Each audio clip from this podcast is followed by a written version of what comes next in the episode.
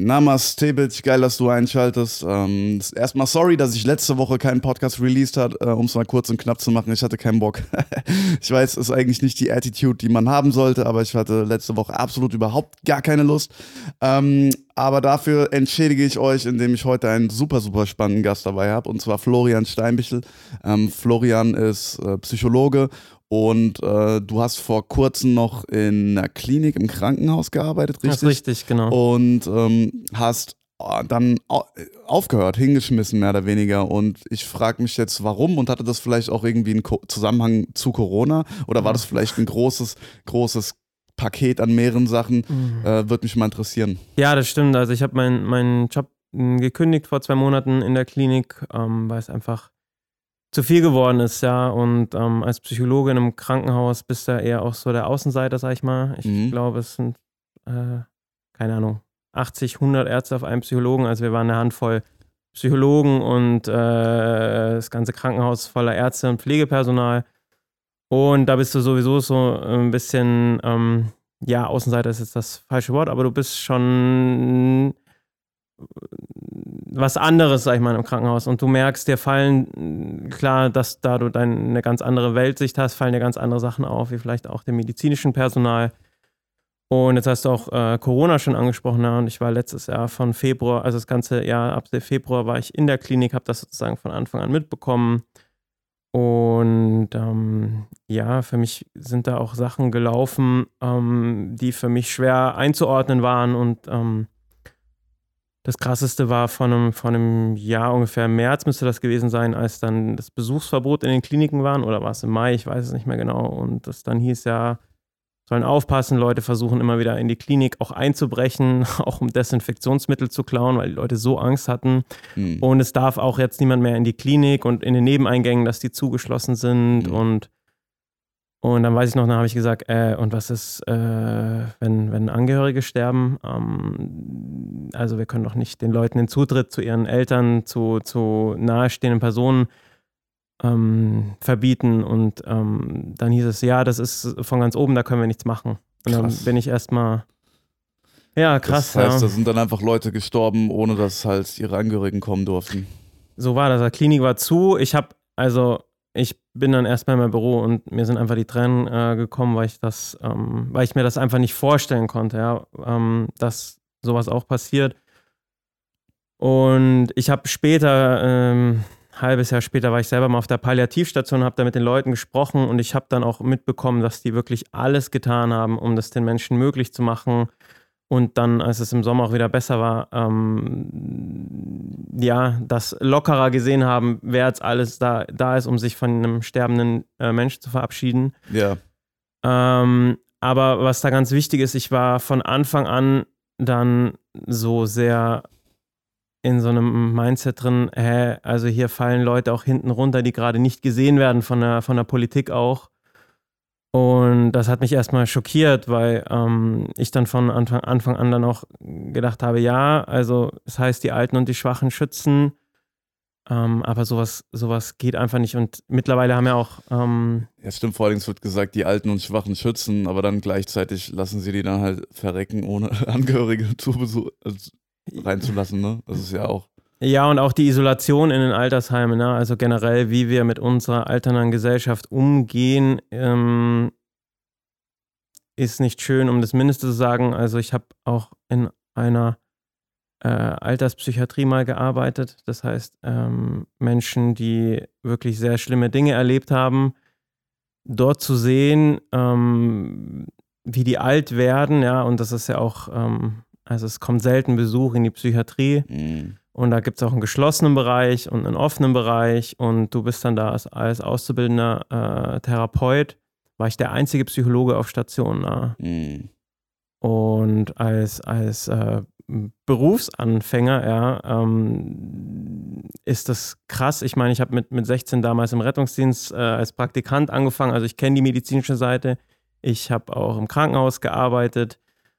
Und jetzt sehe ich das aber nochmal aus der psychologischen Seite. Und ähm, wenn du dann siehst, dass zwei Pflegekräfte die Nachtschicht auf einer Bettenstation mit 25 Patienten fahren wo viele eine 1 zu 1 Betreuung brauchen. Also das heißt, dieser Mensch braucht dich eigentlich schon ganz alleine, weil er zum Mhm. Beispiel ans Bett gefesselt ist, weil er sich sonst selbst verletzt. Ja. So, und jetzt hast du äh, noch äh, mit einer weiteren Person machst du die Nachtschicht und dann hast du halt irgendeinen Notfall, ja, und dann Ja. hast du die Wahl, okay, nehme ich mir jetzt eine halbe, dreiviertel Stunde Zeit, um mit dem Patienten, mit dem Menschen zu reden, um ihn runterzubringen, Mhm. oder gebe ich ihm eine Tablette? Ja. Und dann gibst du ihm halt eine Tablette. Du hast überhaupt keine andere Wahl, ja. Ja. Und ich meine, du kommst da, also generell diese Ausbildung ähm, zum Psychotherapeuten, das verändert komplett dein, dein Weltbild. Oder ich kann nur für mich reden, das hat komplett mein Weltbild verändert. Und ähm, Was waren, was waren so die gravierendsten Punkte, wes- weshalb, weshalb du so gesagt hast, okay, ich höre ich hör jetzt hier auf im Krankenhaus?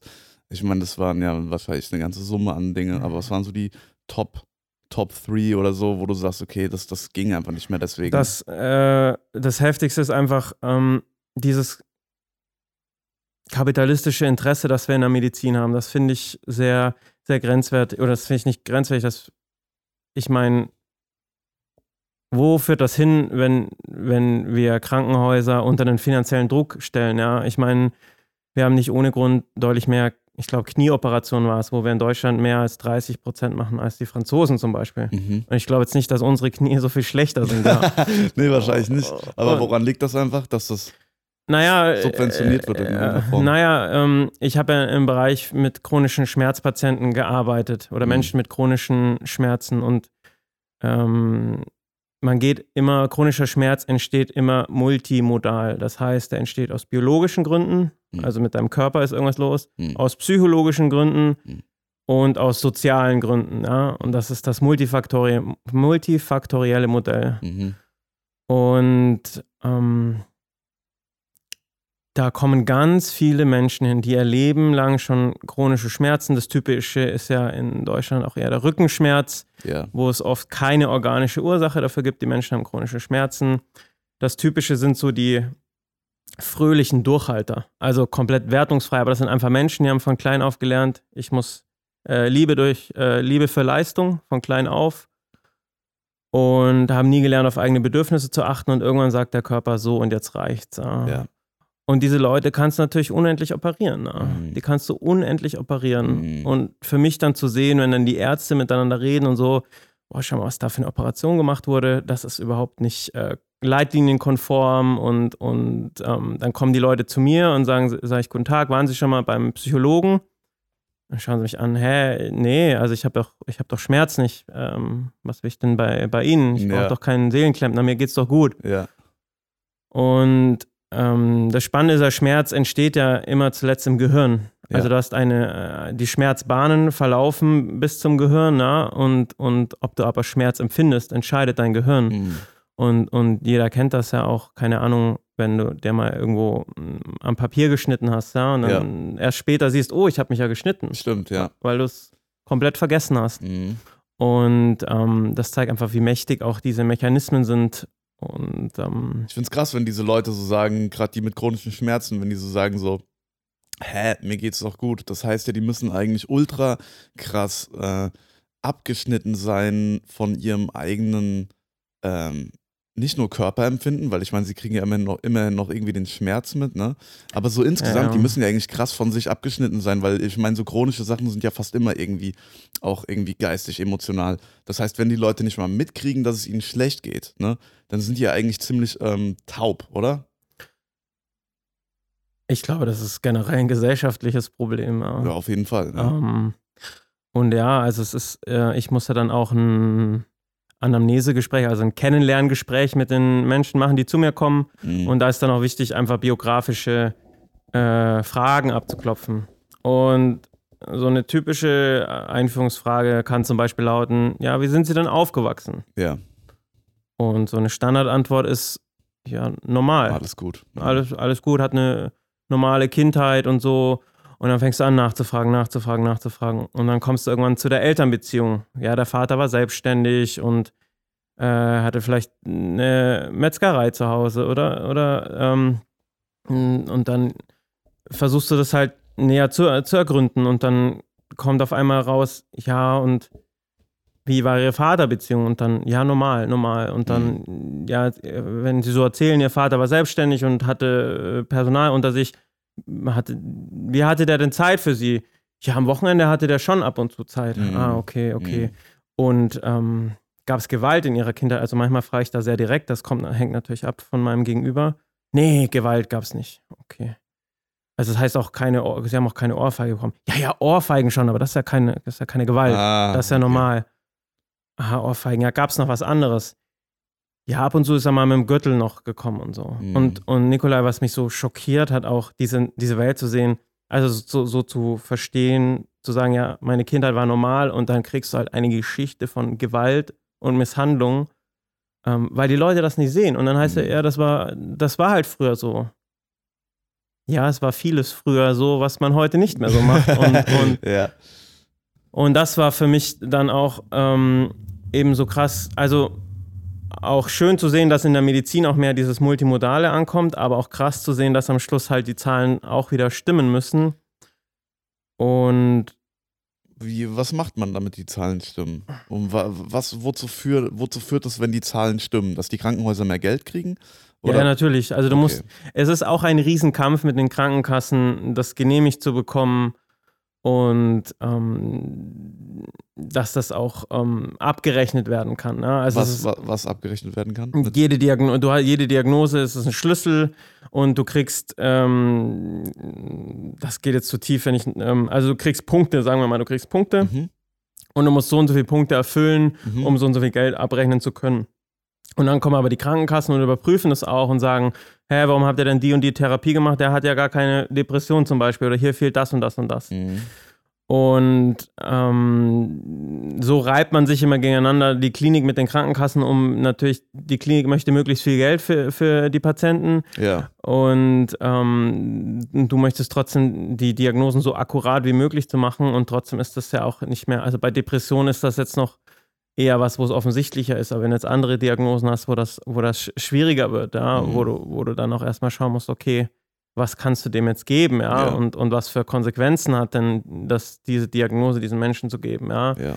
Und ähm, dann gibt es ja auch noch ähm, Stigmatisierungen, die mit gewissen Diagnosen einhergehen. Mhm. Und ähm, ja, und das hat letztendlich dann auch dazu geführt, dass ich mich in der Klinik nicht ganz aufgehoben gefühlt habe, aber ich bin trotzdem sehr dankbar dort für diese Arbeit, weil auch gerade im letzten Jahr ähm, zu sehen, diese Arbeit, die da verrichtet wird, ja, und, und was für mich auch so ein einschneidendes Erlebnis war, war, ähm, ich habe äh, mitgeholfen, eine sogenannte psychosoziale Notfallversorgung aufzubauen. Mhm das heißt, für Menschen oder mm, Pflegekräfte und Mediziner, also medizinisches Personal, ähm, die sehr stark unter psych psychischen Stress stehen, und das tun sie ja, ja. Äh, den Gespräche anzubieten. Denn ja. ähm, medizinisches Personal hat ein vierfach höheres Suizidrisiko, was ziemlich krass ist, also zur Allgemeinbevölkerung. Pflegeper äh, ah, krass. Ähm, das Pflegepersonal. Und Ärzte. Und Ärzte. Und Ärzte. Vierfach höher. Vierfach höher. Alter. Okay. Genau, also je nach Quelle drei bis vierfach, manche sagen sogar noch höher. Aha. Ist das länderunabhängig? Das kann ich dir, ich glaube, es ist auf okay. Deutschland bezogen. Mhm. Und ähm, das ist auch noch so ein Tabuthema, ja, auch mit, mit ähm, Rauschmittelkonsum, also mit, mit Medikamentenkonsum bei Ärzten. Ich meine, du hast ja die ganze Zeit die Möglichkeit, das zu konsumieren. Ja, klar. Und ja, wir haben da auch Entspannungsgruppen und alles gemacht und es kamen auch Leute zu den Gesprächen, aber es waren so wenige, weil ja, das auch ganz schön schwer ist, sowas anzunehmen in den helfenden Berufen, dir selber einzugestehen, dass du vielleicht auch mal Hilfe brauchst. Und auch, also ich nehme mich da nicht aus, aber ich bin auch ein helfender Beruf ja, und ich, ich sehe die, die, die Dynamik ja auch bei mir selber so auch im Rettungsdienst noch, wo ich, ich will auf jeden Fall helfen, das gibt mir irgendwie Bestätigung und eine Daseinsberechtigung. Ja. Mhm. Aber sich selber zu sagen, ähm, boah, ich hatte gerade einen krassen Einsatz und ich würde da gerne nochmal mir Hilfe suchen, so. Mhm. Äh, Habe ich nie gemacht. Und jetzt in meiner Selbsterfahrung als, als Therapeut ähm, zu sehen, was für krasse Einsätze ich hatte, die mich immer noch beschäftigen, ja. ja. 10, 15 Jahre später, ja. Mhm.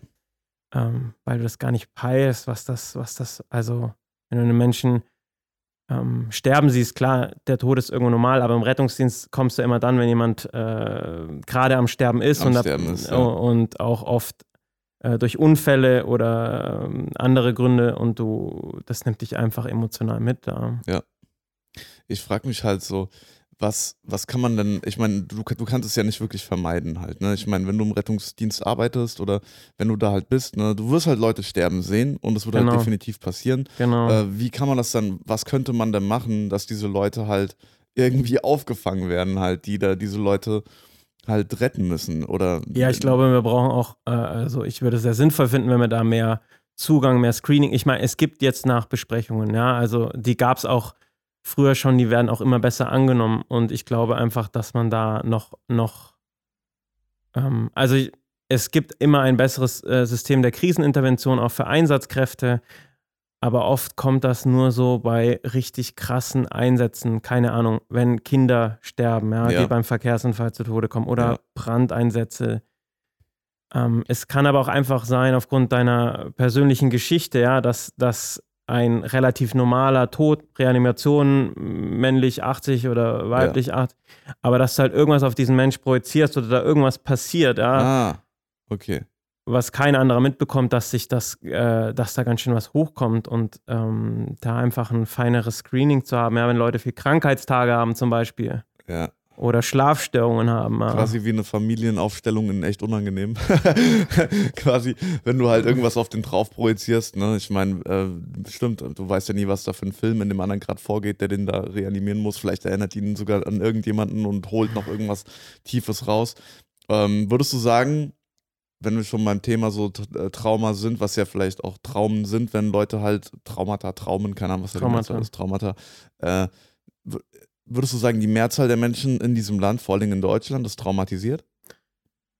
Ich glaube, wir müssen erstmal klären, was ist denn der Begriff Trauma, ja. Hm. Und da gibt es auch verschiedene ähm, Definitionen. Also der, der klassische Traumabegriff, dass du halt wirklich eine lebensbedrohliche Situation haben musst. Der Klassiker, ähm, du kommst äh, mit dem Auto von der Straße ab und siehst, wie auf dem Baum zurauscht, bekommst nochmal so deinen Lebensfilm sozusagen und, und dann knallt es ziemlich und du wachst im Krankenhaus wieder auf. Ja, das ist so, und bist schwer verletzt. Das ist so der klassische Traumabegriff.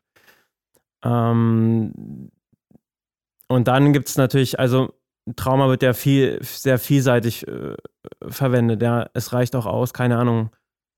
Du bist ein kleines Kind, deine Mutter versucht sich zu suizidieren und ähm, du bist aber noch sehr klein, zwei oder drei Jahre, und es liegt einfach deine bewusstlose Mutter neben dir. Mhm. Das traumatisiert dich auch, also so wie ich den, den Begriff verstehe. Also du, du musst deswegen, ähm, es muss dir nichts lebensbedrohliches passieren, beziehungsweise das ist lebensbedrohlich Das ist für deine Psyche, lebensbedrohlich, ja. ja. Und ähm, jetzt hast du gefragt, ob die ganze Gesellschaft in Deutschland traumatisiert ist.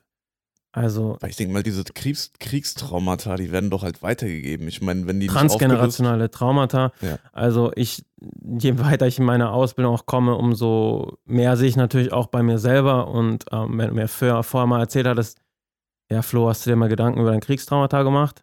Ähm, mein einer Opa war, ist schwer verwundet an der Front ähm, zurückgekommen. Der andere war, war Flüchtling als Sudetendeutscher. Habe ich gesagt, ja, aber es war doch das von meinen Großeltern. Und ähm, das ist ja auch ähm, ein sehr junges Feld in der Forschung und jetzt muss ich einfach sagen, ja, natürlich macht das was mit dir.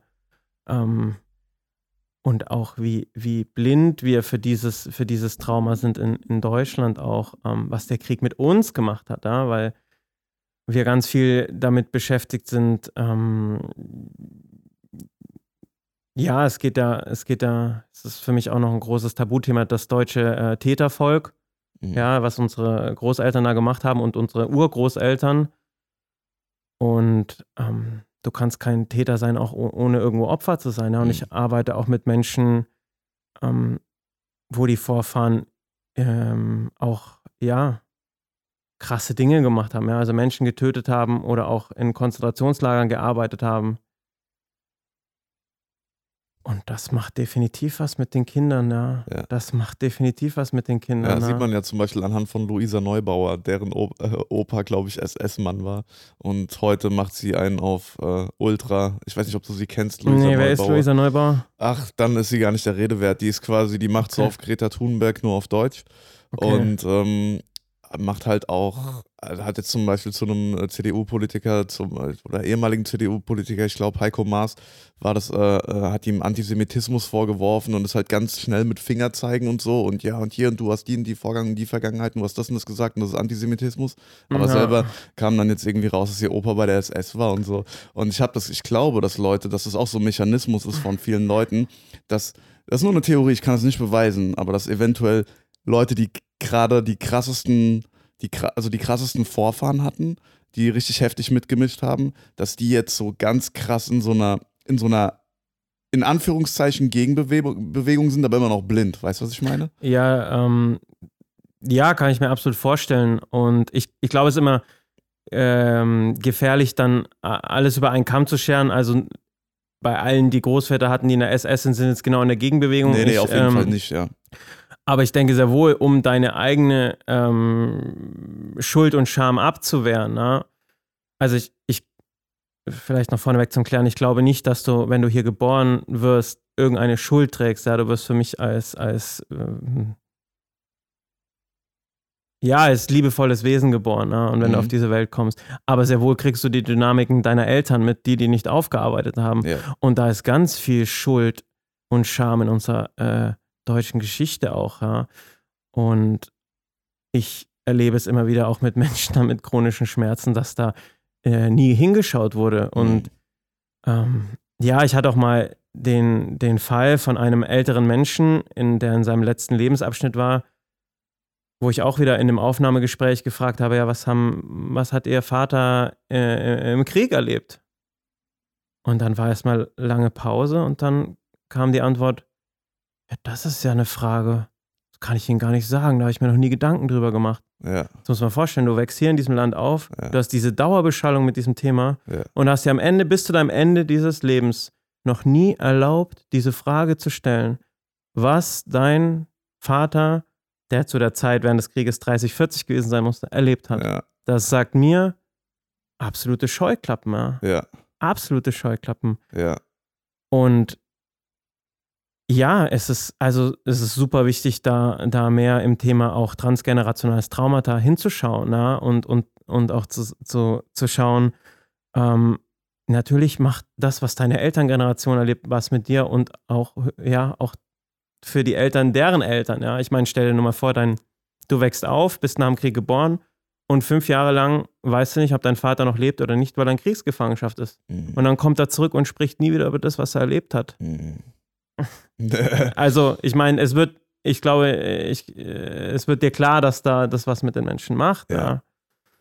Würdest du sagen, du erkennst du Stanislav Grof? Ja, ne? Ja, ja klar, holotropes ähm, Atmen. Na, genau, ja. genau. Ich habe ähm, so ein bisschen in das Buch von ihm reingelesen, LSD-Psychotherapie war das, glaube ich.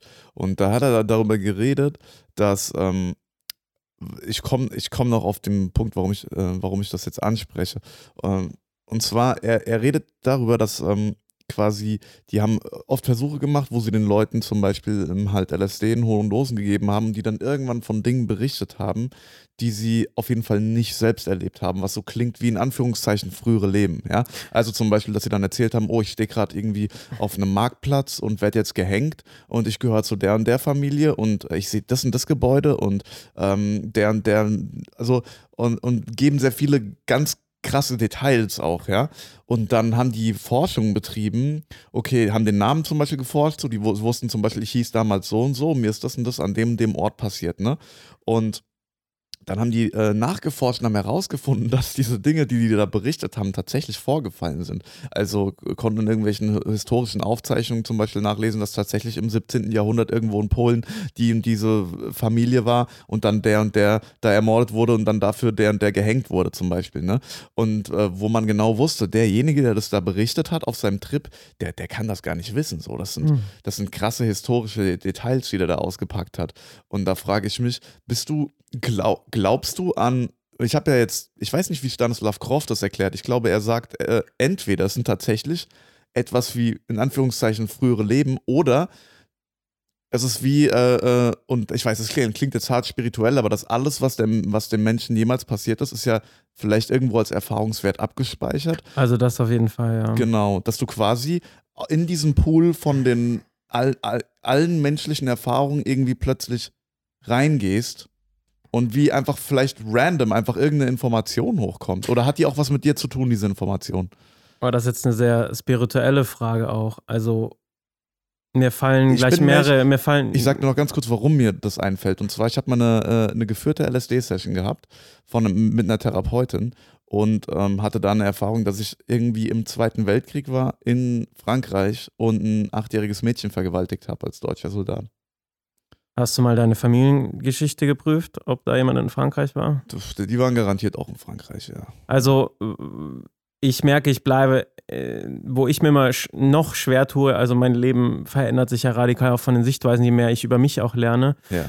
Ähm, bevor ich von früheren Leben und so rede, also gerade wenn es sowas ist wie Zweiter Weltkrieg und, Mhm. und da ist ein Missbrauch, äh, eine Vergewaltigung passiert, da, Mhm.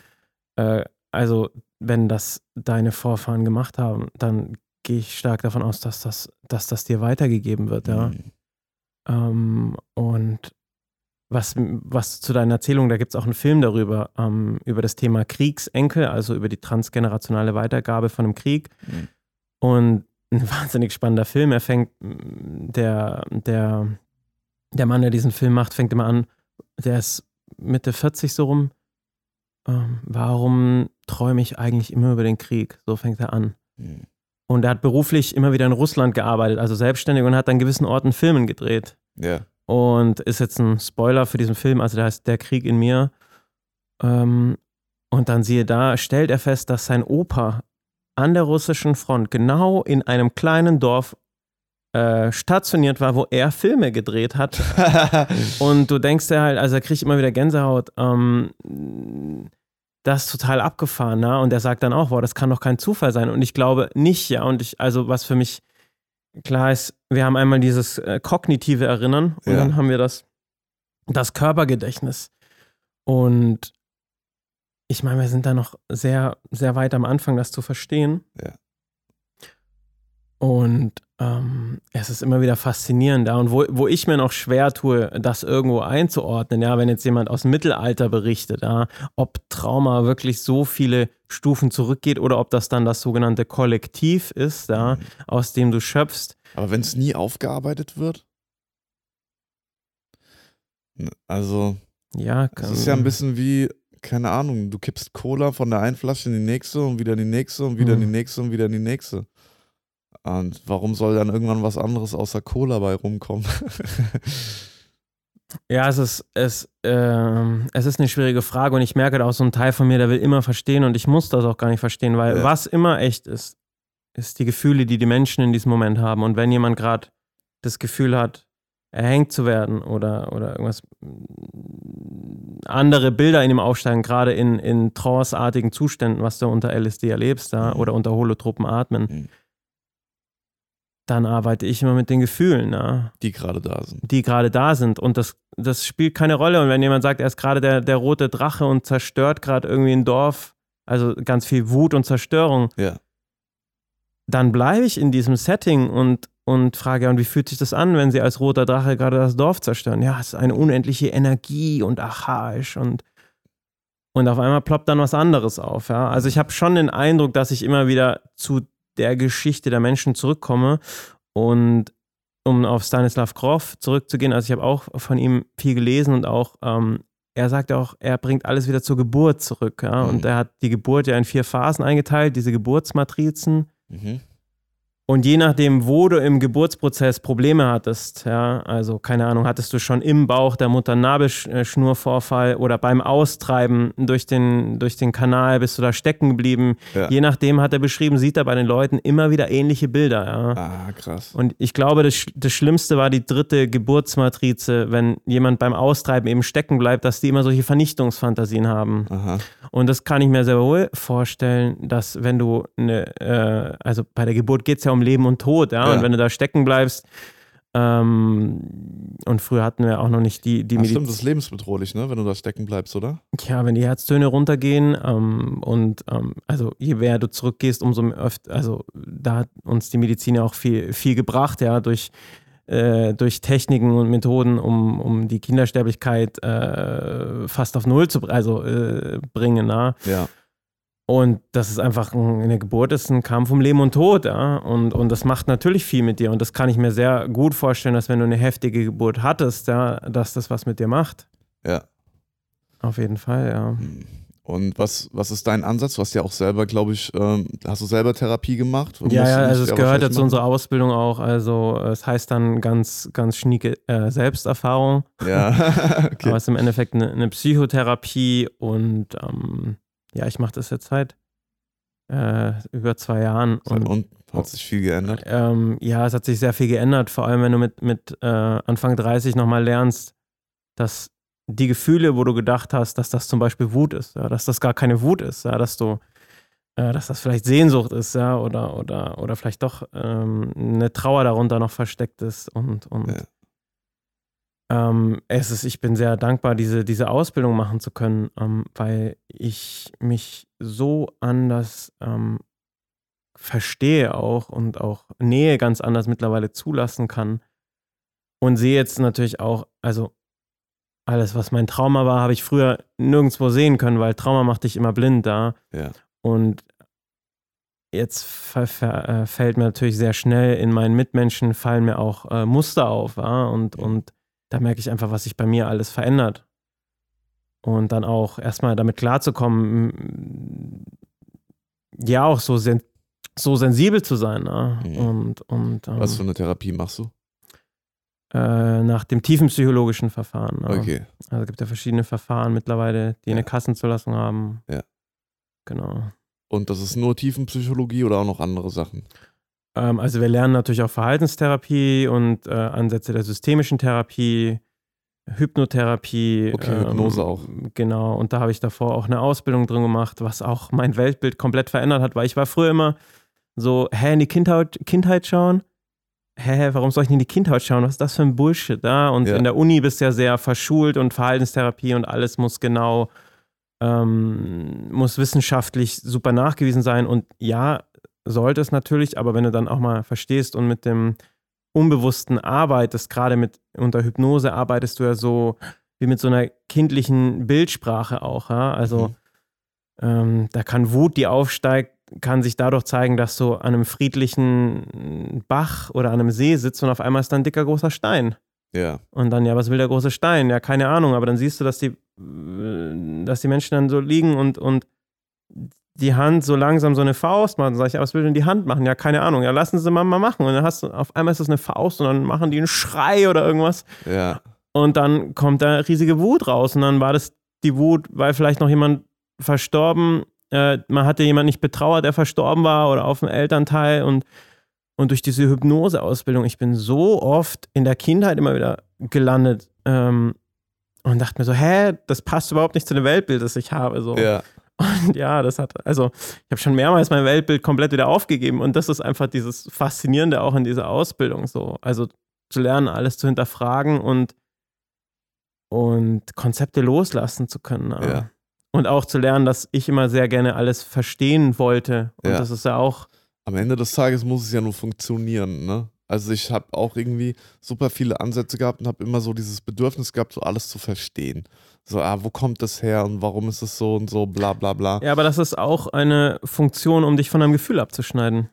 Genau, genau. Das ist das, das, das ist das, was ich sage. Und dann irgendwann bin ich halt auch auf den Trichter gekommen, weißt du was, ist doch scheißegal, ähm, ob ich es verstehe. Ich muss es gar nicht verstehen. Ich will, dass es funktioniert, weißt du. Ich will, dass ich halt vielleicht ran, der Ansatz, den ich da mache, den muss ich nicht unbedingt rational verstehen, sondern er muss mich halt irgendwie dahin führen, äh, dass sich zum Beispiel was löst oder dass ich irgend mit irgendwas in Kontakt komme oder so. Aber es ist auch schon wieder eine harte Erwartungshaltung, die du da hast. Es Ja, muss sich was Fall, lösen. Ja, Ja. Bin ich gut drin.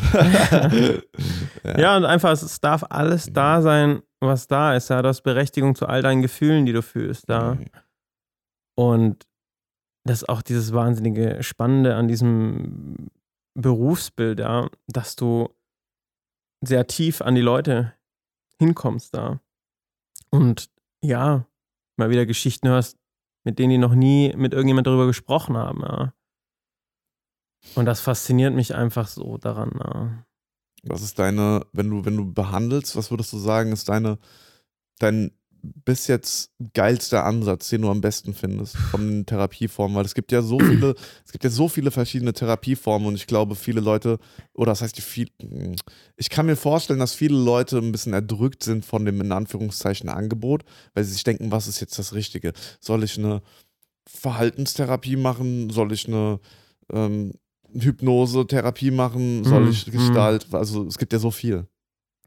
Also vorneweg, weil du gerade gesagt hast, äh, zum Behandeln, also da ist auch nochmal ganz wichtig, ich sehe mich eher als so, wie so ein Bergführer, ja. Also wir gehen auf eine Bergtour und ich sage dir, boah, du brauchst die und die Sachen und hier und hier geht der Weg lang, aber ich trage dich nicht, ja, du musst den selber gehen, ne? Mhm. Und, und diese verschiedenen ähm, Therapierichtungen, also noch ist es ja so, dass Verhaltenstherapie und psychodynamische Verfahren so 50-50 sind. Also psychodynamische Verfahren sind psychoanalytisch und tiefenpsychologisch. Und momentan aber, äh, glaube nur noch 15 Prozent ähm, psychodynamische Verfahren Abschluss machen und Verhaltenstherapie deutlich mehr. Und dann haben wir jetzt auch noch die systemische Therapie. Kurzum, ähm, ich glaube, wenn jemand denkt, boah, mein Verfahren ist das Beste und das äh, ist super cool, ähm, es muss erstmal zum Therapeuten passen, dass der seine Schule findet. Und ich glaube, also für mich war sehr wichtig, auch einen äh, Hypnoseansatz, einen systemischen Ansatz, ähm, auch aus der Verhaltenstherapie und dann aus dem psychodynamischen Verfahren die verschiedenen Techniken zu kennen, um dann das Richtige für mich zu finden. Und zu deiner Frage, welche Therapie soll man machen? Also das Wichtigste ist, glaube ich, immer, dass der Therapeut oder die Therapeutin zu einem passt. Ähm, und dann ist natürlich die Frage, was möchtest du äh, machen? Ja? Bist du auch so einer wie ich vor zehn Jahren, der sagt, Kindheit schauen, das ist totaler Bullshit? Ja, ja, gerade dann würde ich dir vielleicht eher eine Therapie empfehlen, wo du in deine Kindheit schaust. ja, ja. Aber du wirst es vielleicht auch erstmal nicht so wollen, ja. Oder ich weiß, oh Gott, jetzt fange ich schon wieder an, mir Gedanken zu machen, was Leute wollen. Ich weiß es nicht. ja. Aber geh dahin, wo die größte Angst ist und such Mhm. dir den, den Therapeuten oder die Therapeutin, der du auch, wo du, du hast ja diese Testsitzungen, ja. Ähm, Oder vielleicht nicht Angst, sondern Widerstand, ne? Weil in dem Fall, wenn du dir denkst, ach Gott, warum soll ich in die Kindheit, in Kindheit gehen, das ist ja nicht unbedingt Angst, sondern das ist ja einfach nur, erstmal, erstmal darunter liegt vielleicht eine Angst, aber Ja, du verkaufst sehr- es dir ja nicht als Angst. sehr du denkst gut. nur so, du denkst dir nur so, ja, Digga, was soll ich mit Kindheit, Digga? So, weißt du, ist doch schon vorbei. ja, ja. Äh, lass mal mit Ja, dem Hier und Jetzt arbeiten und so. Ja, im Hier und Jetzt arbeiten finde ich auch äh, sehr wichtig, aber wenn du im Hier und Jetzt deine Gefühle spürst, Mhm. ähm, kommst du früher und später wieder in deine Kindheit zurück. Ja? Mhm. Also das im Hier und Jetzt ist super wichtig und ähm, es kann auch in das andere Extrem gehen. Jemand, der sein Leben lang Therapie macht und ähm, nicht wirklich irgendwo hinkommt, ja, weil er sogenannter professioneller Patient ist, sondern da geht es dann, Ah. Ja, was ist das für ein Phänomen? ja, da, da Erklär mir das mal, weil ich kenne jemanden, der mir sehr, sehr nahe steht, bei dem genau das der Fall war. Ähm, naja, wenn es im Endeffekt da oder auch Menschen, die zu verschiedenen Ärzten gehen und immer wieder ihr Leid klagen und Ja. es gar nicht um das äh, Behandlungsangebot geht oder du dich immer wieder nicht gesehen fühlst durch die Ärzte, Ja. dass du immer wieder Aufmerksamkeit bekommst. Ja? Okay, aber was mit jemandem, der zum Beispiel, sagen wir mal, echt lange zu mehreren Therapeuten geht? Geht es denn echt nur darum, dass, es, dass er mehr Aufmerksamkeit kriegt? Oder Nein, darum, oh, äh, ja, Ja, oder, oder, oder ist es vielleicht irgendwie, oder haben die es einfach nicht hingekriegt? Oder was ist das für ein, also so ein professioneller Patient? Ich meine, bei alten, so bei alten Leuten, die ständig zum Arzt gehen und so, da ist es ja tatsächlich sehr Ja, die sind oft bekanntes einfach alleine, Phänomen, ja. einfach, dass die alleine sind und irgendwie nur da Kontakt haben, tragischerweise. Aber was ist echt mit Leuten, die zum Beispiel ähm, echt ein paar dicke Hunde sitzen haben, an denen sie gerne, die sie, die und dann halt irgendwie jahrelang von Therapeut zu Therapeut rennen. Was ist das für ein Phänomen? Nein, Also- also, das ist das, du kannst, also es, pff, da machen wir jetzt ein ganz schönes Fass auf, aber ich versuche es mal kurz zu fassen. Hm. Als Therapeut überlegst du auch, also dir fallen ja relativ schnell Dinge auf, ja, und dann hast du Arbeitshypothesen, ähm, was, was du auch wahrnimmst, was du an Gefühle spürst, die dein Gegenüber vielleicht noch nicht so wahrnehmen kann, abgespalten sind.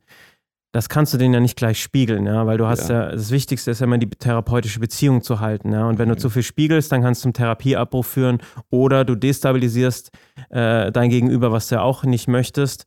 Ähm, das kannst du mehr in der, wenn jemand sechs Wochen fest in der Klinik ist, da kannst du viel sicherer arbeiten, weil du weißt, okay, wenn der hier destabilisiert, der pennt hier, wenn irgendwas ist, meldet er sich nachts und du kannst noch ein Notfallgespräch machen. Ja, Das kannst du nicht machen, wenn du den einmal die Woche siehst. So, und wenn du jetzt aber merkst, dass der Patient immer wieder, ja, keine Ahnung, er macht fünf Sitzungen beim Therapeut und wechselt dann. Mhm. Ich meine, es ist super wichtig, wenn du nach fünf Sitzungen dir eingestehst, boah, der Therapeut ist nichts für mich und ich habe kein gutes Gefühl. Super wichtig, dir einen anderen Therapeuten zu suchen. Ja. Aber wenn du beim dritten, vierten Mal merkst, boah, das ist immer noch nicht der richtige, Mhm. ja, dann erlaub dich zu fragen, boah, ist da eine, eine andere Angst und ich projiziere das nur darauf, dass ich nie den richtigen Therapeuten finde. Ja. Ja.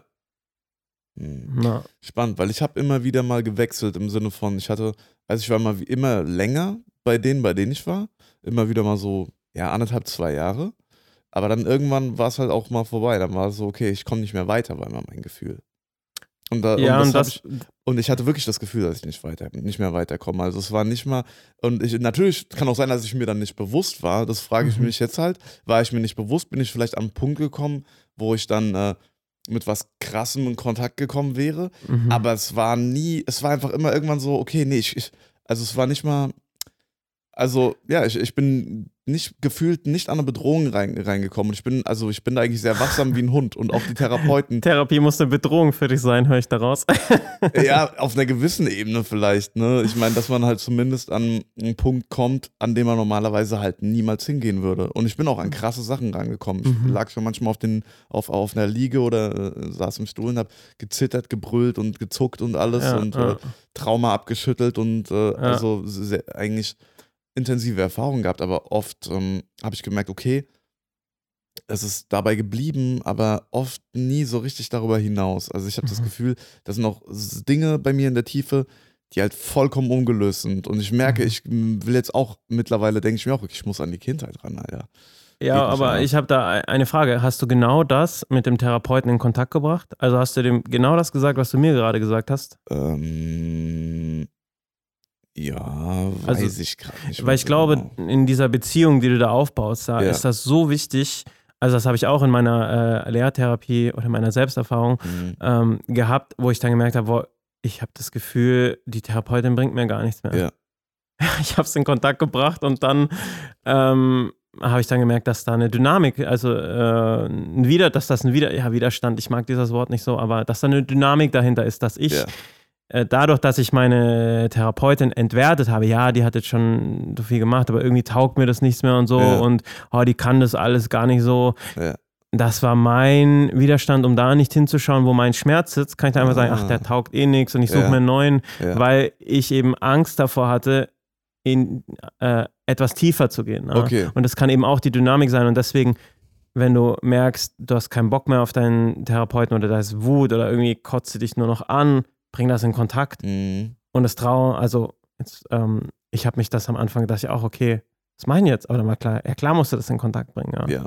Ja, stimmt. Und, und jetzt äh, bin ich immer noch äh, da und lerne, lerne. Also es war schon ewig her, wo ich das gemacht habe. Und jetzt, dadurch konnte ich erst eine St- Stufe tiefer gehen. Ja. Ja. Ich glaube schon, also ich kann mich gerade nicht mehr genau erinnern, ob ich es äh, zur Sprache gebracht habe oder nicht. Ich vermute eigentlich eher schon, weil ich bin jetzt eigentlich nicht so der Mensch, der einfach irgend sowas runterschluckt und das dann verheimlicht. Aber ich könnte es auch, könnte es auch nicht mehr äh, sicher garantieren, ob ich das angesprochen habe oder nicht. Aber ähm, ja, und, und ganz wichtig, das ist Ja. ja, du bist dir dem ja nicht bewusst. Wie gesagt, dein Mhm. Trauma macht dich blind. Du bist dir deiner Traumata nicht bewusst. Du siehst das nur an Verhalten, wenn dich irgendwas krass triggert zum Beispiel, ja, Ja. Wo du es drauf projizierst, ja, wo du dann wütend bist, traurig bist oder sagst, boah, äh, hier diese Gruppierung XY, die braucht mehr Aufmerksamkeit, also es geht ja überhaupt nicht und boah, lass doch die Menschen da nicht im Stich und so. Ähm, da erlebe ich mal wieder, dass das ganz viel Projektion ist. Ja. was meinst du genau? Naja, ich, ähm, äh, zum Beispiel, dass du, ich tue mir gerade ein bisschen schwer, weil ich ja nicht aus, aus dem Leben meiner Patienten so erzählen kann. Ja? Ja. Deswegen ähm, mache ich das an, an meinem Beispiel mal fest. Also ich habe ja auch ähm, ähm, erzählt, dass mein, mein Opa äh, fliehen musste nach dem Krieg. Ja. Ja.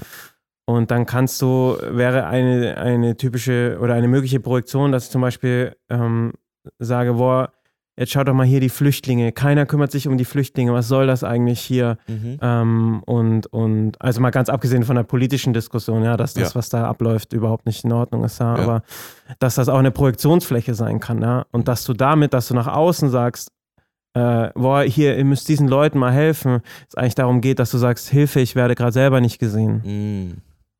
Und, und du das aber nicht siehst. Ja? Mhm. Und dann, wenn du aber dann bei den, bei den Menschen die Biografie siehst ähm, und die dir im gleichen Atemzug sagen, ja, ich brauche keinen Psychologen, weil bei mir, das war, also das hat ja nichts mit mir zu tun, was meine Eltern erlebt haben, ja, oder dass ich äh, äh, nur bei einem Elternteil aufgewachsen oder was weiß ich, es gibt ja so viele Gründe, ja. Ähm, das ist einfach wichtig äh, zu sehen und deswegen die Gefühle bringen dich immer dahin. Ja. Ich glaube, da kommt der meiste Aktivismus heutzutage her, habe ich das Gefühl, dieser Mainstream-Aktivismus, dieser, dieser Social-Media-Aktivismus, wo es halt vor allen Dingen darum geht, irgendwie äh, entweder, egal ob es Flüchtlinge oder LGBTQT oder egal was es ist, irgendwie diese ganzen, diese ganzen Twitter- Friedensnobelpreisgewinner. ich habe echt das Gefühl, das sind einfach Leute, die sind traumatisiert, die sind irgendwie voll am Arsch, haben keinen Bock, sich mit sich selbst zu beschäftigen Ja, und projizieren das halt nach außen, suchen sich dann halt noch irgendwie und stellen sich halt hinter irgendeine Agenda, die sie halt auch noch dann richtig gut aussehen lässt. Ne? Ich, ich glaube, viele von denen, denen geht es gar nicht wirklich. Ich bin mir nicht mal sicher, ob viele, also ob es denen wirklich um diese Menschen geht, für die, sie, für die, die sich da einsetzen. Ich glaube echt nicht. Also darüber kann ich nicht urteilen und ich möchte jetzt auch nicht hier, also da so Labels, wer alles traumatisiert ist und nicht. Aber ich glaube sehr wohl, also gerade zu äh, Social Media und online, ich glaube, da zeigt sich ganz viel, vor, äh, vor allem halt auch, dass das kein echter Diskurs ist. Ja, du sitzt Mhm. keinem echten Menschen gegenüber. Ja. Du kannst all deinen Gefühlen freien Lauf lassen. Hat für mich auch einfach viel damit zu tun, dass wir nicht lernen, wie wir mit Gefühlen umgehen. Also, dass, ähm, wenn du das zu Hause nicht beigebracht bekommst, ja, äh, Gefühle auszuhalten. Und es ist ja allein schon das, wenn das Kind hinfällt und sich wehtut und die Eltern meinen es gar nicht böse und die machen dann Psst, Ja, schrei nicht so. Ja. Und Das sind andere Leute. ja, Du bringst deinem Kind bei, dass es nicht weinen soll, ja? Ja. Oder letztens war ich spazieren, fällt ein Kind hin, die Mutter reißt das Kind hoch und sagt, oh Mensch, die Hose. Ja, Ja, äh, und das Kind weint halt total. Und ich dachte mir so, also du siehst halt, wie, wie äh, wo dysfunktionale Familienstrukturen in unserer Gesellschaft sind, jeden Tag, ja, und, und das ist halt das, was ich auf Social Media auch sehe. Dieser, es heißt ja Shitstorm, ja, für mich ist das ein emotionaler Durchfall im Endeffekt, Ja. weil, weil du das alles rauslassen kannst. Und ganz wichtig, die Leute haben immer ein Recht zu ihren Gefühlen, ja, Mhm. aber da, wo sie die hinschicken, haben, haben die oft nichts zu suchen. Und Mhm. mit diesen Gefühlen, wenn du in Therapie mitarbeitest, Mhm. kommst du an ganz andere Stellen. Ja. Mhm. Und, und ja, und da tut sich einfach auch gerade viel. Und für mich war es krass, heute durch Berlin zu joggen, durch den Tiergarten am Regierungsviertel vorbei. Ähm, ich war ja schon jahrelang nicht mehr in Berlin. Und diese Welt, wie ich mir Berlin jetzt vorgestellt habe, ja, so als Schlachtfeld und alles und Ding. Und es war super gechillt, ja, und, und wie, wie locker die Leute hier auch drauf sind und so. Und dann habe ich auch wieder gemerkt, boah, ich habe Berlin nur noch in dieser Online-Welt äh, erlebt. Das hat mit der Realität überhaupt nichts zu tun. Und Ja. auch, also wie ich gedacht habe, wie es hier ähm, abgeht, ja, und wie es dann wirklich, also ich hätte ja nicht gedacht, für mich, wenn du aus Bayern kommst und nach Berlin kommst, ist ja ganz schön gechillt so. Ja, Ähm, auch wenn die Leute alle an der Spree sitzen siehst und so und, und, und also äh, sehr, sehr, sehr, oder mit der Ausgangssperre, ja. Ich war Ja. ein einziges Mal, war ich kurz nach der Ausgangssperre in Bayern draußen, du siehst niemand mehr. Die Straßen sind leer ja. äh, und hier in Berlin gehen die Leute, also ihr dürft ja auch noch Ja. spazieren gehen und so. Und, ja, bis 0 Uhr und das so, aber ja, das meine, dürfen wir auch nicht mehr. Aber ich will jetzt Mhm. gar nicht in diese, in diese Richtung so gehen. Ähm, wir waren bei, bei Social Media und ich glaube, ich kenne es auch von einem m, Therapeuten, wo wir Gruppen m, psychotherapeutische Ausbildung gemacht haben. Der nimmt sich einfach solche Gruppen, ähm, bis zu 100 Leute, ja, und die komplett konträrer Meinung sind, setzt sie in den Raum und jeder von, von äh, der konträren Meinung, ja, einer von Team A und einer von Team B sozusagen, ja, und die machen dann, macht er dann Gruppentherapie. Aber der macht dann nicht Therapie mit nur diesen zwei Leuten, sondern er macht mit dem ganzen Raum ähm, Therapie. Und wenn dann auf einmal ähm, der aus Gruppe A merkt, boah, ich projiziere meine ganze Wut äh, auf, auf diese Menschen da drüben, aber das hat gar nichts mit denen zu tun. ja, Und, und der dann mit, seinem, mit seiner Verletzung in Kontakt kommt, dann Ja. kommen auch ganz schön viele äh, in diesem Raum ähm, in, mit ihrer Verletzung in Kontakt. Und was noch kommt, die, die aus, äh, aus Gruppe B, die das sehen, ja, und hören, was der erlebt hat, um so zu denken, ja, dem kannst du eigentlich gar nicht mehr böse sein, weil du verstehst eigentlich, also das macht Ja. dich wieder nahbar. ja, Und das fehlt so. Wir haben nur noch diese Streitebene, die du jederzeit verlassen kannst. Du kannst einfach nur deinen Mittelfinger hochheben und sagen, hey, fuck you, ja, und gehst wieder. Ähm, das ist ziemlich äh, äh, Gift, oder was, das ist, äh, das ist sehr ungesund. Dadurch wirst du auch nicht glücklich, ja. ja? Also das, das wird, das wird nicht dein Weg sein und du kannst dein Leben lang ähm, gibt, da gibt es eine ganze Menge Dynamiken, die da mitspielen können. Das kann auch sein, dass du gelernt hast, ähm, du brauchst immer Action, du brauchst immer emotionalen Streit, um eine Lebensberechtigung zu haben. Ja? Wenn es für dich normal war, mhm. dass zu Hause immer viel gestritten wurde, mhm. ja, dann kann es sein, wenn du einfach mal Ruhe hast, dass du da Angst kriegst, weil du ja. weißt nicht, hey, was ist denn jetzt? Ja. Und dann suchst du dir den Streit. Ja?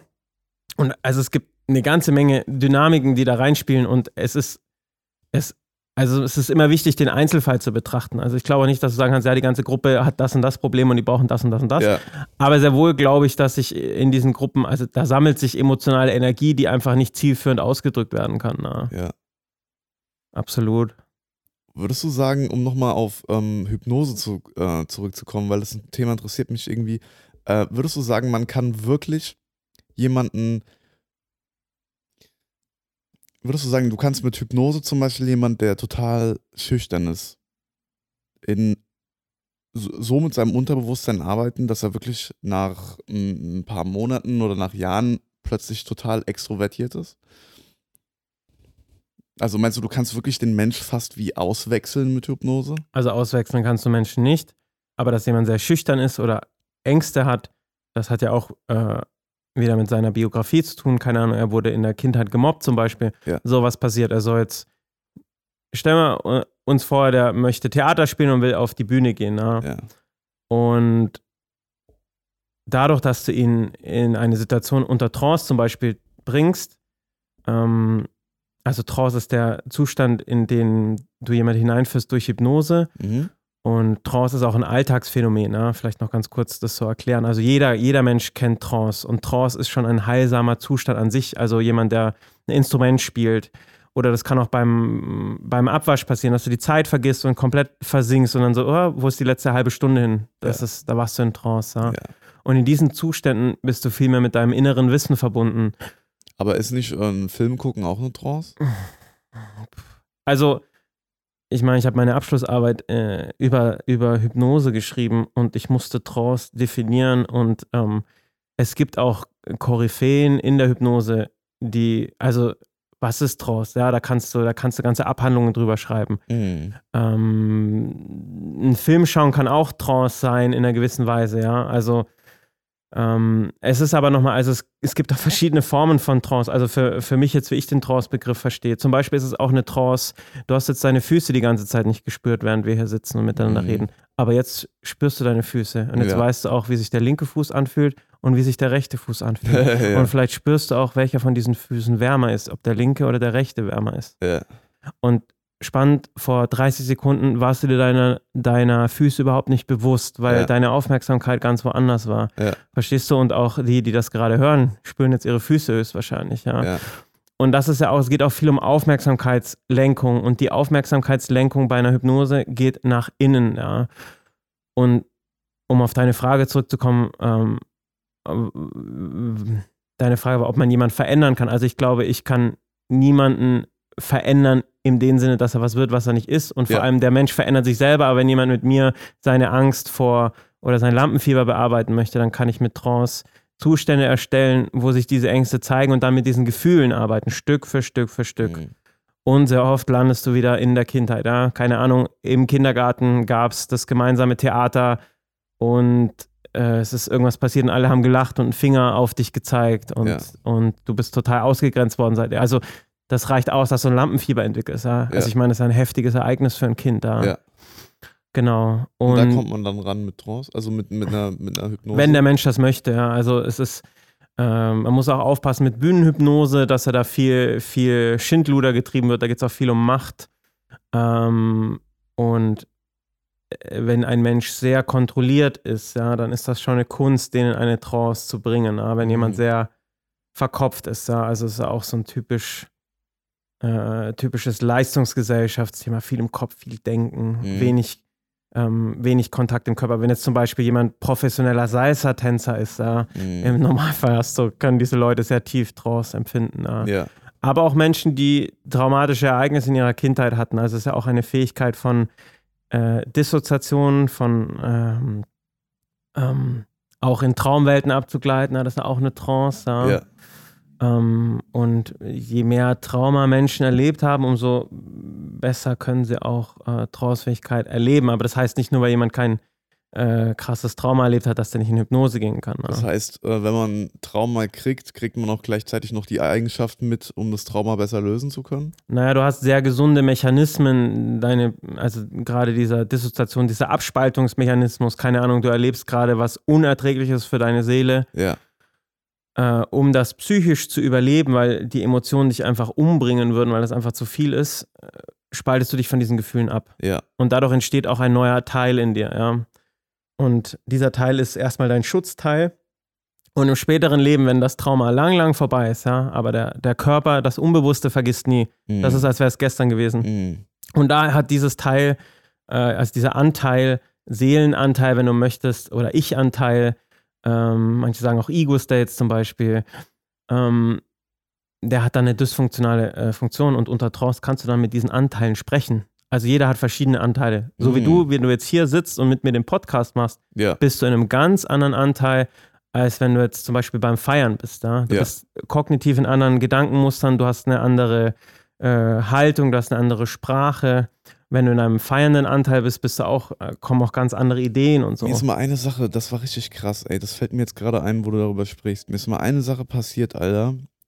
Und ich habe bis heute mich gefragt, wie ich das reproduzieren kann, weil das war so krass. Und zwar, ich war ähm, früher, wenn ich feiern gegangen bin, ich war immer mit so einem, äh, als ich noch in Offenbach gewohnt habe, ich war mal mit so einem Kumpel unterwegs, mit so einem Afghanen, weißt du so, der hat auch so einen richtigen Bart, sah halt einfach aus wie so der schönste Bilderbuch Taliban einfach. Und wir haben dann immer so getan, als wäre ähm, ich, ich wäre, ich habe immer gesagt, ich bin äh, Scharfschütze und er ist auch irgendwie er ist halt irgendwie Antiterror-Einheit oder so ein Scheiß, haben wir auf Partys uns immer so einen Spaß gemacht und okay. so erzählt. Ach genau, nee, er war Scharfschütze, ich bin Kampftaucher, genau. Okay. Und dann hab ich, haben wir das immer aus Spaß so den Mädels erzählt und so, einfach haben uns da so den Ball zugespielt, weil es so witzig war. Wir haben uns eigentlich auch bei jeder Party immer was Neues überlegt, was wir jetzt, jetzt erzählen.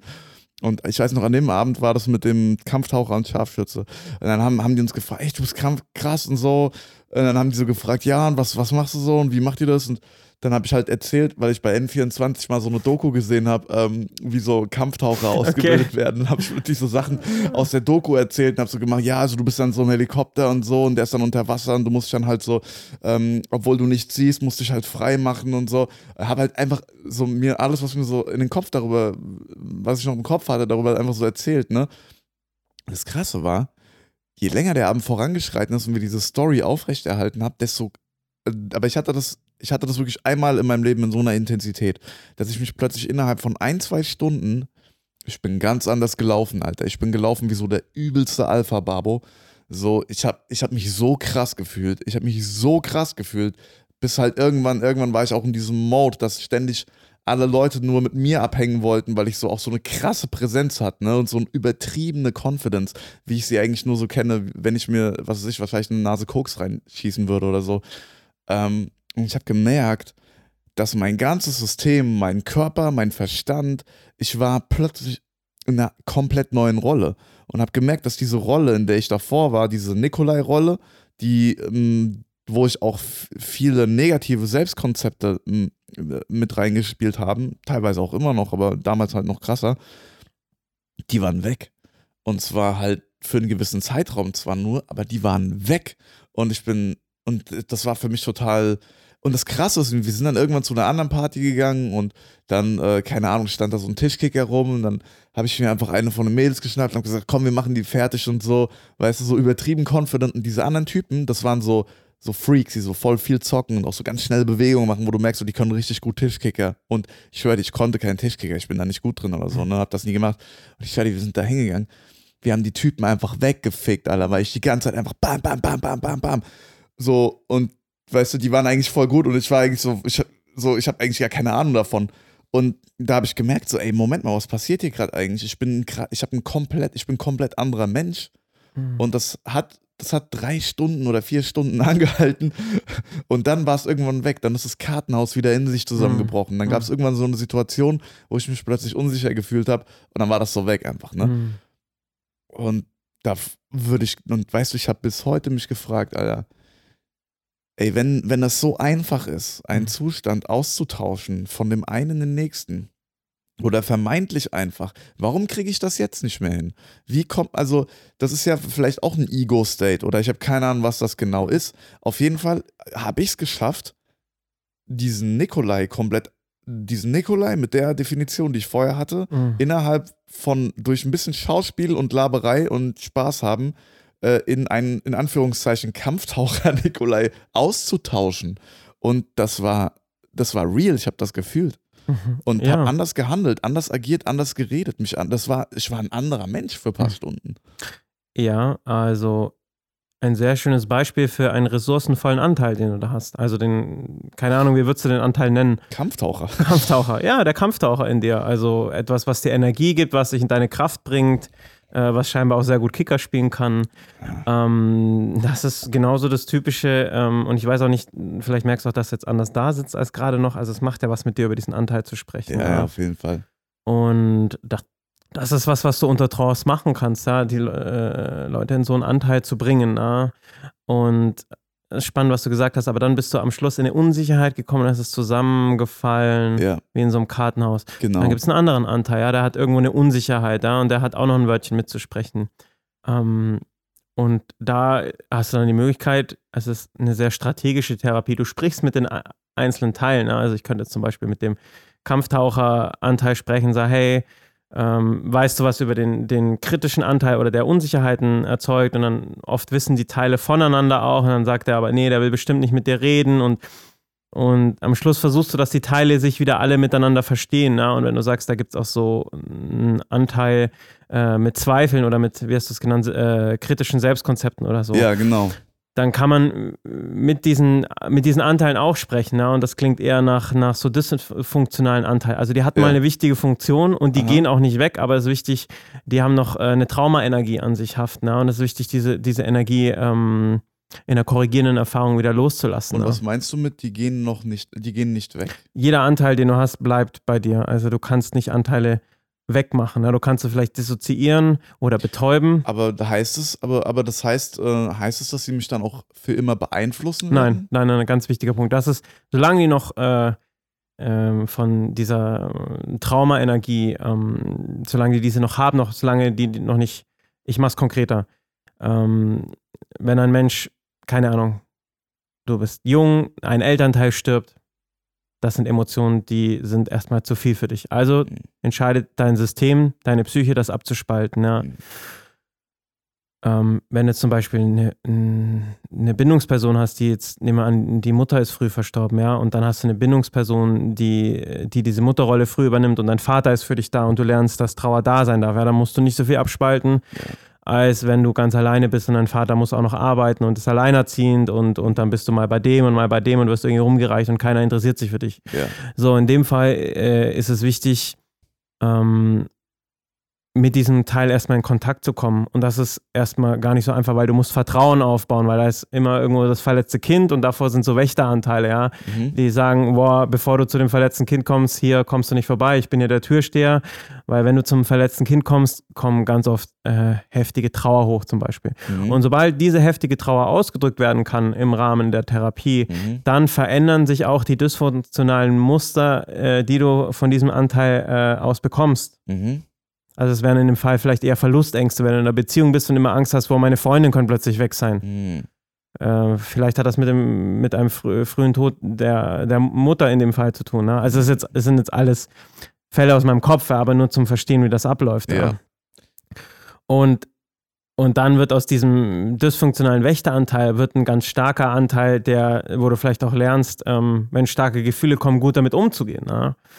Ähm, aber du kannst sie nicht wegmachen. Ne? Und das ist auch voll okay. Du versuchst den zu integrieren. Aha. Und wenn der integriert ist, dann beeinflusst er einen nicht mehr negativ, oder was? Genau. Das heißt, könnte ich zum Beispiel diesen, diesen Teil, äh, wo ich sage, okay, der sabotiert mich oder der hat noch negative Selbstkonzepte, ähm, das heißt, der ist wahrscheinlich dann noch nicht integriert, oder?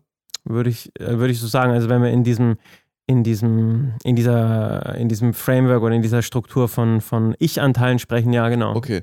Und das heißt, wäre es möglich zum Beispiel, dass ich sage, ich möchte äh, einen bestimmten Anteil äh, stärker kultivieren? Dass ich sage, ich will den Kampftaucher zum Beispiel, dieses Kampftaucher-Ich in Anführungszeichen, dass ich, äh, dass der mehr gefüttert wird? Ja, natürlich. Ich meine, du hast ja auch Meditationserfahrung und du kannst ja auch, also ich weiß nicht, wie du. Ich habe das oft gemacht, zum Beispiel, dass ich mich hinsetze und nach der Meditation zum Beispiel, ich meditiere jetzt quasi sich eine halbe Stunde oder eine Stunde oder was. Und dann am Ende gehe ich in das Gefühl rein, dass ich fühle, wenn ich zum Beispiel ähm, gerade einen geilen Auftritt habe, ich viel Kohle mhm. habe und gerade alles so läuft, wie ich will, äh, ich komplett gesund bin. Also zum Beispiel, also dass ich alles, was gerade glatt läuft und fühle mich da halt rein. So mhm. fühle ich mich und um, was höre ich dabei, was fühle ich dabei und so und versuche das halt mir so stark wie möglich herzuholen. Mhm. Bringt das deine Erfahrung nach was? Ja, ja, natürlich. Gerade in der Meditation, wenn du dir dann auch Zielzustände vorstellst, also vielleicht auch, wenn du sagst, boah, du hast heute noch einen Auftritt und du möchtest, du stellst dir vor, wie du heute Abend auf die Bühne gehst und mhm. du gehst da selbstbewusst hoch und du und du äh, hast die und die Haltung und dass du dir das schon mal visualisierst, das ist wahnsinnig hilfreich. Ja? ja. Wo ich glaube, ähm, wo es gefährlich, oder was heißt gefährlich, ist, ist zu viel, aber wo, wo man aufpassen muss, ist, wenn du dann sowas immer wieder suchst ja, und sagst, boah, jetzt will ich nochmal den geilen Zustand hier und da mhm. und die ganze Zeit aber so ein verletzter Anteil sagt, äh, hallo, ich habe hier Trauer ja. oder ich, äh, du äh, hast hier einen lieben Menschen in deinem Leben verloren und ich möchte betrauert werden und du sagst, boah, und ich gehe jetzt in meinen Kampftaucher. Ja. da kannst du ganz schön auf die Fresse fallen. Ja. ja, das ist, die Erfahrung, die ich gemacht habe, ist, dass halt, ähm, ich kann mir das oft hervorholen, dieses krass Happige, Happy-mäßige, aber es irgendwie habe ich das Gefühl, in der Tiefe sickert es nie richtig rein. Es sickert nie so ganz in die Tiefe. In der mhm. Tiefe ist immer noch etwas, was diese, ähm, diesen, dieses, dieses neue Ich, was ich dann da kreieren will, was das immer, immer noch irgendwie abfedert, mhm. weil da mhm. vielleicht irgendwas ist, was noch nicht aufgelöst ist oder so. Ich habe ich hab das Gefühl, um, um an Bildern zu sprechen, ich habe das Gefühl, ich versuche eine Couch in ein Zimmer reinzutun, eine neue Couch, aber habe die alte Couch noch nicht ganz rausgetan. Mhm, und mhm. dadurch passt die neue irgendwie nicht rein. Mhm, und was braucht die alte Couch denn noch?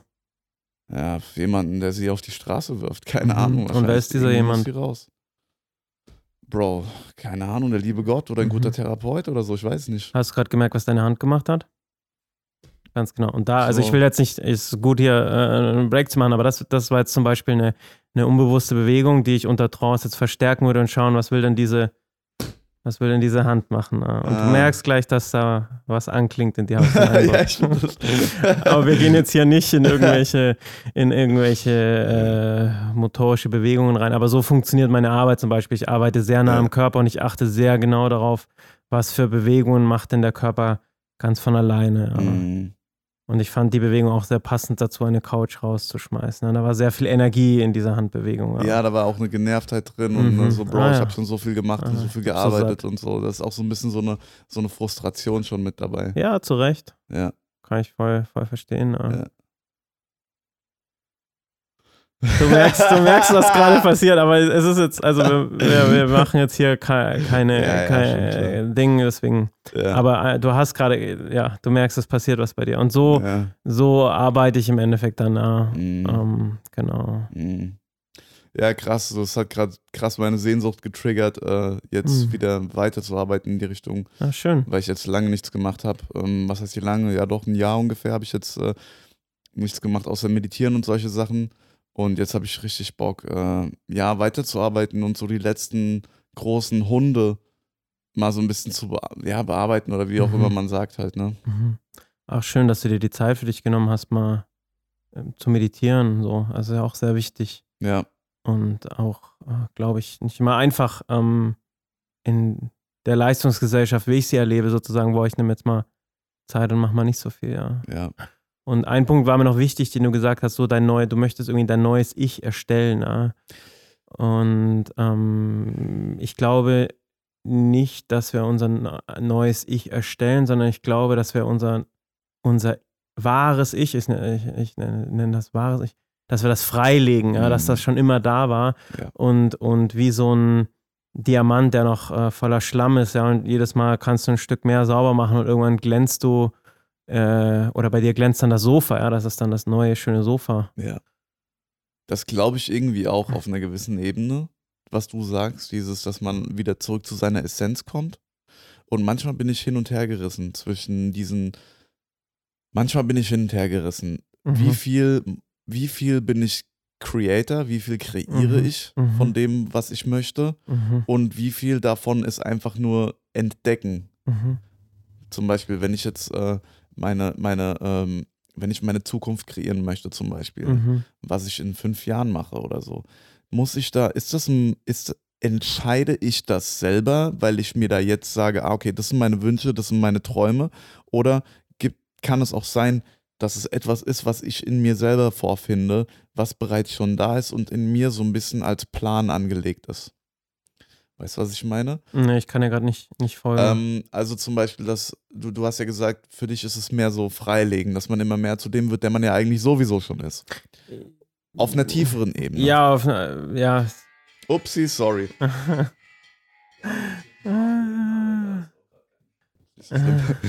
ähm, nee, ich meine damit, dass ähm, hm, also es gibt ja es, es gibt ja diese beiden Approaches. Es gibt Leute, die sagen, so kreiere dein Selbst. Ne? Mhm. Zum Beispiel vielleicht ein bisschen, oder um mal bei dem Kampftaucher-Beispiel zu bleiben, war der Kampftaucher schon immer ein Teil von mir, dieses Kampftaucher-Ich, und habe ich den an dem Abend einfach nur zufällig durch die Geschichte, die wir konstruiert haben, entdeckt? Oder habe ich den tatsächlich neu geschaffen in dem Moment?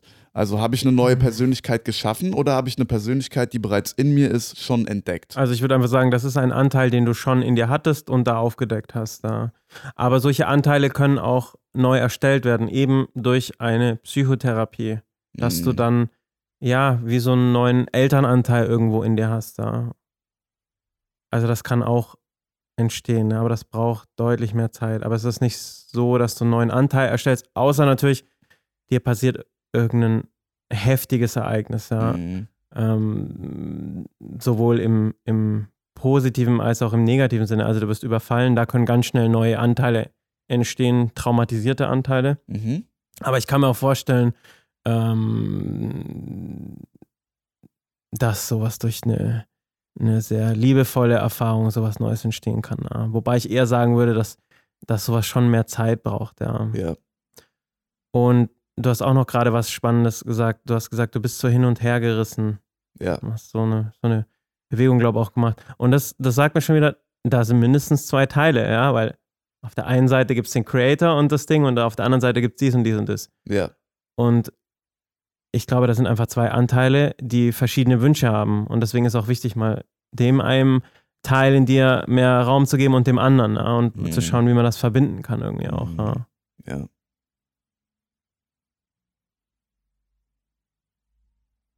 Du wirkst gerade sehr nachdenklich. Ja, ich, ich, ich denke gerade nach.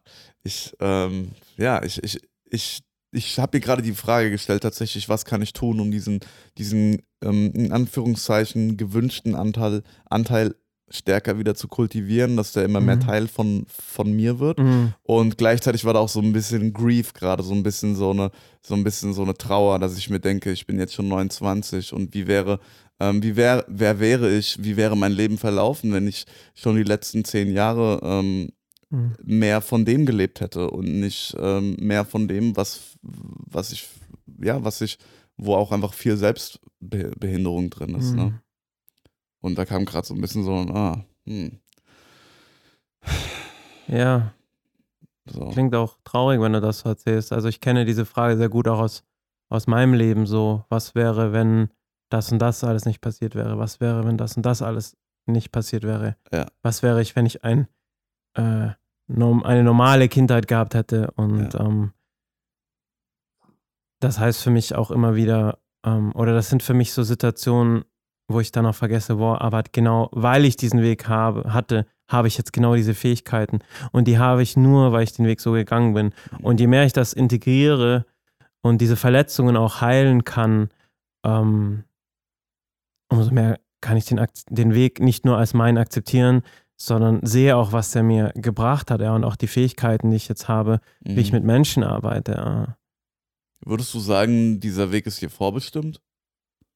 Ja, das ist jetzt auch wieder sehr Spirituell, ich weiß. spirituell und äh, Aber du kannst ja trotzdem einfach mal frei von der Seele ja, ich sprechen. also ähm, ja, äh, frei von der Seele ist, ich, ich habe da noch kein abschließendes Urteil, ja. Ja. Ich, ich bin da noch am überlegen, weil ähm, bei mir viele Sachen sehr, sehr wild abgelaufen sind und auch Sachen, ähm, also ich hatte lange Kontakt, keinen Kontakt zu meiner Mom und äh, kurz vor ihrem Tod kam es noch zu einer Versöhnung und einem sehr friedvollen Sterbeprozess auch.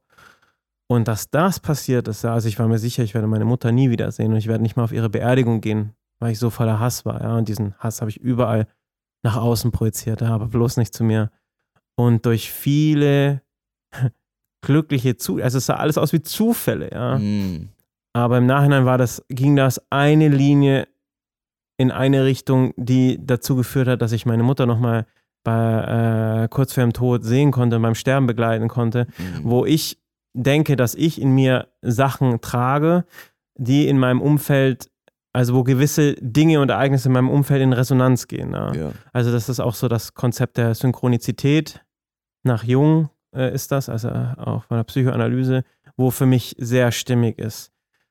Und ähm, das ist für mich gerade momentan so mein Konzept. Also wenn ich authentisch nach, nach außen gehe, dann kommen die Sachen zu mir, die gerade, die gerade da sein sollen. Ja, und, ja. und das sind auch oft Sachen, die mich dann, die mich dann triggern, ja, oder wo ich, wo ich Ängste habe, aber das ja, oder auch in Beziehungen, ja, die oft zerbrochen sind. Ja. Aber jede Beziehung ist ja auch wieder eine Chance, ja. um deine Heilung zu finden, weil du hast ja genau den Partner oder oft den Partner auch gesucht, weil du damit noch gewisse Dynamiken spielen möchtest, ja, weil du Mama und Papa vielleicht doch noch nicht ganz loslassen möchtest, da, ja. oder gerade in meinem Fall, ähm, meine Mutter loszulassen. Und ich habe das immer wieder in meinen, meinen Frauenbeziehungen gesehen und die sind sehr schmerzhaft zerbrochen. Ne? Ja. Aber das war auch immer wieder meine Heilung und das irgendwann ist der Schmerz so äh, groß geworden oder immer wieder schmerzhaft gewesen, dass ich gemerkt habe, boah, ich brauche da noch mehr, ich möchte noch was verändern, habe noch einen Workshop gemacht, habe noch was, dann die Therapie gemacht. Und ich sehe einfach, also wenn ich jetzt schaue, ähm, meine Beziehung, wie, wie glücklich das sein kann. Äh, ja. Und wie viel Nähe ich auch zulassen kann. Äh, ja. Ist total faszinierend. Äh. Ja. Und deswegen ist einfach immer wichtig, sich von dem, also was zieht mich eigentlich im Außen gerade an und was sagt das über mich aus. Ja. Und das ist, hat auch ganz viel mit meiner, mit meiner Therapierichtung auch zu tun. Welche Therapierichtung? Eben das, also das tiefenpsychologische und auch gerade nach, mhm. nach Jung, die viel mit den, mit den Archetypen und auch die Bilderwelten und, und auch, keine Ahnung, ich bin jetzt äh, seit vielen Jahren mal wieder in Berlin und ich sehe jetzt ganz viele Blaumeisen, die Vogelnester bauen. Ne? Und dann ja. denke ich mir, hä, warum fallen mir so viele Vögel auf, die, die, die Nester bauen? Und, und dann denke ich so, ha, irgendwie ist das so ein, so ein Symbol für Heimat, so anzukommen, na? Aha. Weil ich mir. Das ist mir gar nicht aufgefallen. Nee, davor habe ich immer nur. Nee, nee, mir sind die gar nicht aufgefallen. Ja, achso, dir sind die gar nicht aufgefallen. Sind die hier überall oder was? Ja, ich finde es mega krass, Mann. das ist mir gar nicht aufgefallen. Und ich finde es auch krass. Ich habe das Gefühl, hier in Berlin gibt es mehr Singvögel als bei mir zu Hause. Echt? Ähm, ja, das finde ich total, total faszinierend. Und das ist halt das, ich hatte eine Zeit lang, da habe ich immer nur Spinnen gesehen. Immer wieder nur Spinnen da. Und dann habe ich wieder andere Sachen gesehen, ja. Und das ist halt, du, du siehst im Außen das, was im Innen auch gerade los ist, ja. Also das, äh, und da, da arbeitet auch die Hypnose viel mit diesen Bildern, ja, und, und, und mit dieser Metapher ein Nest zu bauen, dir ein wohles, wohlwarmes Zuhause zu bauen, ja. Mhm und mich auch mehr mit der Natur wieder zu verbinden. Und da merke ich einfach, boah, ich, ich bin, ich komme mehr an bei mir, ja. Und das ist einfach sehr geil. schön. Ja. Voll geil, Alter. Dann hätte ich noch eine Frage und zwar, ähm, wie, wie stehst du zum Thema Psychedelika in der Psychotherapie? Würdest du sagen, ähm, es macht Sinn, damit zu arbeiten für manche? Würdest du sagen, damit kann man Heilerfolge erzielen? Und wenn ja, welche Form der Therapie könnte man damit kombinieren? Ähm, also Psychedelika ist ja auch eine, eine Form der Trance-Therapie, wenn du so möchtest. Ähm, und ich habe, ja, ich habe selber, also ich war, du warst ja auch mal in Peru und hast du deine Erfahrungen gemacht und ich ja. habe auch ähm, sehr viel Heilung dadurch erfahren und ähm, ich glaube, dass, wie sich auch in der Forschung gerade mit, mit MDMA und Psilocybin auch zeigt, dass gerade bei Depressionen, vor allem therapieresistente Depressionen, posttraumatische Belastungsstörung es da ähm, beeindruckende äh, Erfolge gibt. Und ich glaube, dass es einfach sehr wichtig ist, sich äh, diese Möglichkeit ähm, ja auch zu nutzen, das natürlich auch äh, da Forschung zu betreiben. Und kann mir da auch vorstellen, dass gerade bei Menschen, die sehr kontrolliert sind oder sehr ängstlich sind, da wo du, wo du merkst, ähm, wo ich mir auch im, im therapeutischen Gespräch schwer tue, da ähm, die aus ihren alten Denkmustern zu bringen, äh, dass das auf jeden Fall ein, ja, was sehr Wertvolles sein kann. Äh. Und gleichzeitig denke ich, ist wichtig, ähm, nicht zu denken, boah, das ist die Wunderpille. Mm, ja. Du schmeißt einfach ein paar Pillen ein Ja. und dann ist super gut. Und auch, ähm, was ich immer faszinierend finde, also auf YouTube gibt es ja mittlerweile viele Menschen, die das im Selbstversuch machen und sich äh, teilweise sehr hohe Dosen auch von LSD oder Mushrooms oder so reinhauen. Ähm, ja, also das Set und das Setting und dass da jemand dabei ist, der das auch halten kann, was du da erlebst, ist super wichtig, ähm, weil du da halt auch ähm, Sachen hochholen kannst. Ähm, wenn du die nicht richtig integrierst, dann kannst du ganz schön Probleme bekommen. Ja? Und das habe ich in meinem, in meinem Umfeld auch, auch erlebt, ja, dass, dass, äh,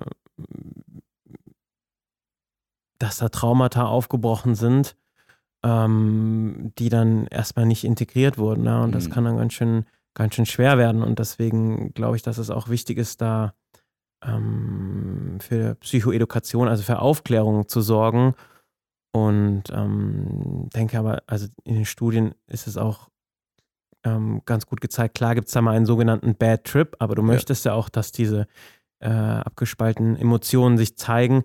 Aber durch dadurch, dass ein erfahrener Therapeut dabei ist, der das halten kann, da gehen die Leute nicht mit dem Bad Trip nach Hause. Ja. Mm. Und das ist auch, was auch noch ganz wichtig ist, die Leute vorher zu screenen, ja. Und wenn in deiner Familie bekannt ist mit, mit Schizophrenie, Schizophrenie oder Psychosen, ja, Mm. ähm, wäre ich wahnsinnig vorsichtig mit solchen Substanzen, weil Ja. das einfach ähm, in die Hose gehen kann. Ja. Ja. Aber ich, ich bin sehr positiv gestimmt, dass äh, mit der neuen Welle ähm, der Psychedelika, dass da auch die Therapie davon profitieren wird. Ja. Mm. Ja, wenn es, wenn das Gesetz mitspielt, aber ich glaube, es öffnet ja auch immer mehr in die Richtung. Ja, weltweit ist da auch ein Trend ähm, zu sehen, den ich sehr begrüße. Und auch wenn man diesmal äh, schaut, also es ist ja ursprünglich vom US-Militär, die dann angefangen haben, mit ihren Veteranen mit Psychedelika zu arbeiten, weil die einfach nicht mehr hinterhergekommen sind bei der hohen Suizidrate, Mm. ähm, glaube ich, dass da äh, das in der Medizin und in der Therapie Einzug halten wird. Da. Spannend, also. Absolut spannend. Ja. Absolut spannend. Und würdest du sagen, äh, wenn man, was wäre deiner, also hättest du da eine, eine Ahnung, was, wie so eine Therapie aussehen könnte? Also ist das, ist das, also was für einen Ansatz macht man mit jemandem, der auf LSD ist? Würdest du den nochmal hypnotisieren oder würdest Nein, du der den, ist ja schon in der der ist Trance. ja schon da draußen. Ja. Ne? Was würdest du mit dem machen? Also, Einfach nur ist- wahrnehmen lassen. Also es ist wichtig, äh, denke ich, wie gesagt, die Leute zu screenen, die erstmal kennenzulernen, ein paar Sitzungen, ähm, bevor du so eine Therapie machen würdest. Und ich glaube dann einfach, das, was ich jetzt auch schon mache, was nimmst du wahr in deinem Körper, spür deinen Körper. Und dann kann halt sein, dass du in absoluten Kriegsszenarien bist oder der rote Drache, der irgendwas zerstört. Egal was da ist, spür, was da ist und auch gar nicht so viel eingreifen, die Leute machen lassen. Und wenn du merkst, okay, da, da rutscht jemand in der Angst oder das ist gerade viel, einfach, hey, ja. bin da, spür mal, wie dein äh, Becken den Boden berührt und, und achte mal auf deine Atmung und also wieder Down Talk, um die wieder abzuholen. Ja, ja. Genau. Krass, ey. Und das, Äh, das ist, ähm, ich glaube, auch in, in Trance-Therapie oder gerade Menschen, die extreme Traumata zum Beispiel im Krieg erlebt haben, ja, Mhm. ähm, die sind ja auch in so einer heftigen Trance, ja, und, und da habe ich schon öfter erlebt, wie das ist, wenn Menschen komplett komplett die Kontrolle verlieren, weil immer wieder diese intrusiven Bilder kommen, ja, und und so kann ich mir das vorstellen, wenn jemand einen richtigen Bad Trip hat, ja. mm. Und das braucht einfach auch dann Zeit, erstmal die Leute da wieder äh, das zu halten und die Leute dann natürlich nicht zu tief äh, reinschlittern zu lassen, sondern zurückzuholen, runterzureden und das dann auch integrieren zu können. Na? Und also ich könnte mir vorstellen, dass das dann auch in einem, in einem Setting, wo du für äh, längere Zeit dort bist, ja, dass man es auch gut nachbesprechen kann. Na? Weil Meinst du, sowas kann eine Therapie beschleunigen, Psychedelika? Oder? Äh, für gewisse Bereiche auf jeden Fall, ja. Mm. Für welche Bereiche? Ja, eben für die genannten Depressionen, posttraumatische Ja. Belastungsstörungen, Ja. Therapie, sogenannte therapieresistente Depressionen. Genau. Und ja. Spannend, Alter. Ja, mega spannend. Wir leben in einer spannenden Zeit.